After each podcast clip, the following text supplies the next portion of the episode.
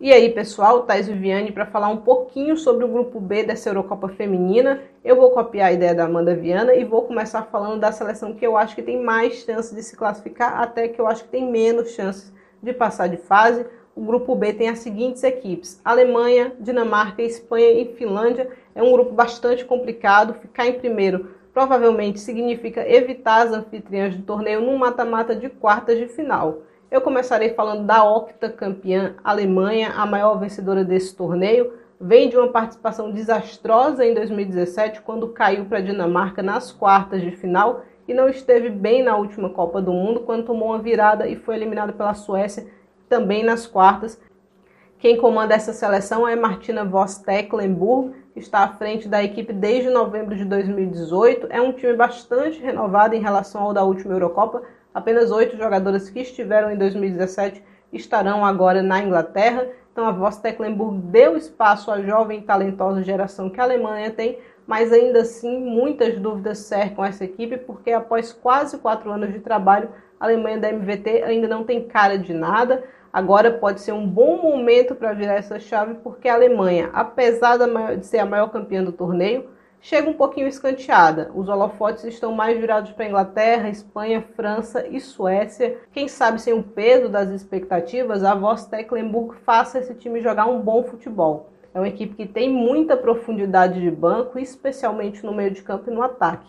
Sara Dabritz, Lena Oberdorf, Lena Latvain, Linda Dalma, Lina Mago, Lea Schurle, Tabea Vasmut, Clara Bull, Svenja Hutt, são muitas opções Há uma dúvida no gol, mas tanto Merle Froms quanto Almut Schutz são boas goleiras. Olho na jovem Julie Brand, que pode levar a um destaque como revelação do torneio.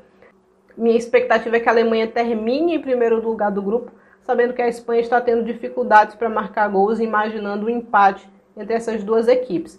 Aproveitando e já puxando a Espanha para a conversa, a Fúria vive um momento de oscilação após um hype altíssimo ali no fim do ano passado, bastante impulsionado, é verdade, pelo bom momento do Barcelona.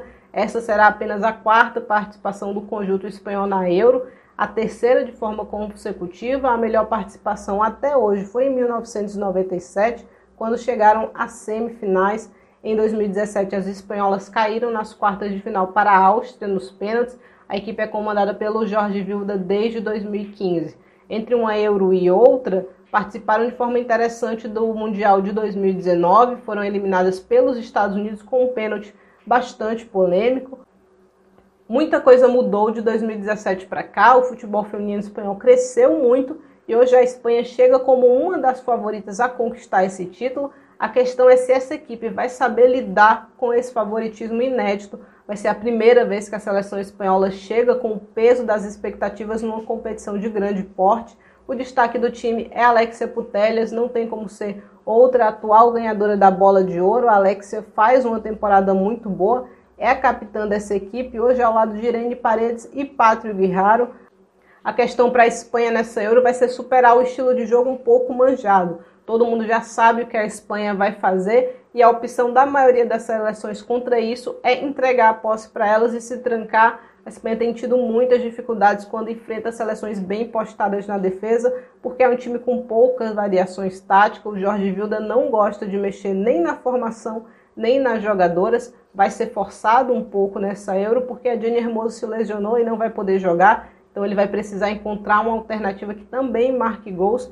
Para mim, ele já começou errando na convocatória ao deixar de fora a Mayu Sarieg é, a Mayu foi uma das artilheiras do Campeonato Espanhol e tinha bons números pela seleção nessa temporada, mas acabou cortada. O coração dessa equipe é o seu meio de campo, para mim o melhor meio de campo do mundo. Patrick Guirraro, Aitana Bomati e Alexia Putelhas serão titulares sempre que possível. A dupla de zaga será Paredes e Map Leon, duas das melhores zagueiras dessa temporada. As dúvidas realmente ficam no ataque. Mariona é uma certeza, mas quem estará com ela não. Olho em duas jovens que podem ser destaques desse torneio, Cláudia Pina e Atenea Del Castilho. Para mim, a Espanha briga pela primeira colocação do grupo com a Alemanha, mas pela questão do saldo, talvez termine em segundo. Passadas as favoritas, né, vamos falar de Dinamarca e Finlândia. A Dinamarca foi finalista da última Eurocopa em 2017. Elas eliminaram Alemanha e Áustria, mas perderam a final para as holandesas. Essa prata foi o resultado mais expressivo da história da Dinamarca na competição.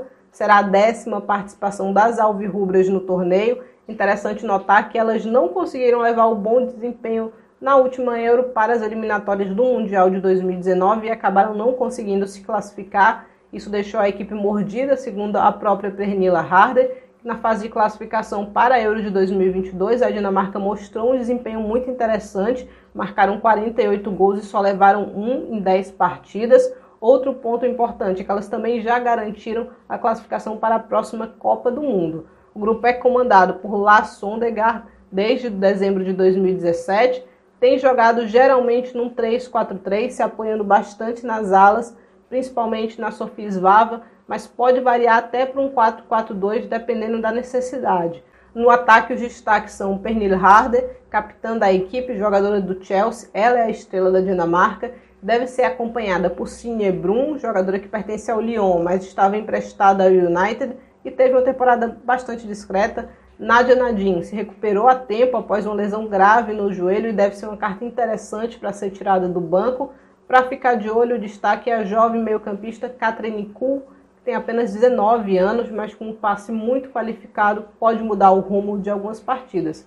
Minha expectativa com a Dinamarca é que ela dê trabalho para a Alemanha e Espanha, podem até roubar um pontinho ali, quem sabe, mas não acho que vai conseguir passar de fase. E fechando o grupo B, nós temos a Finlândia, Faltou sorte para a Finlândia, que caiu no grupo da morte. Essa vai ser a quarta participação da Finlândia. O melhor resultado que elas conseguiram foi em 2005, quando chegaram à semifinal. Não participaram da última edição da Euro. Quem comanda a equipe desde 2017 é Ana Signel. Geralmente atuam no 4-4-2 e tende a ser uma equipe mais defensiva. Mas no torneio da França, em fevereiro, elas tiveram bastante dificuldade em defender jogadas de bola parada e aérea. O destaque da equipe é Natália Cuica, defensora bastante versátil e que pode jogar de lateral ou de zagueira.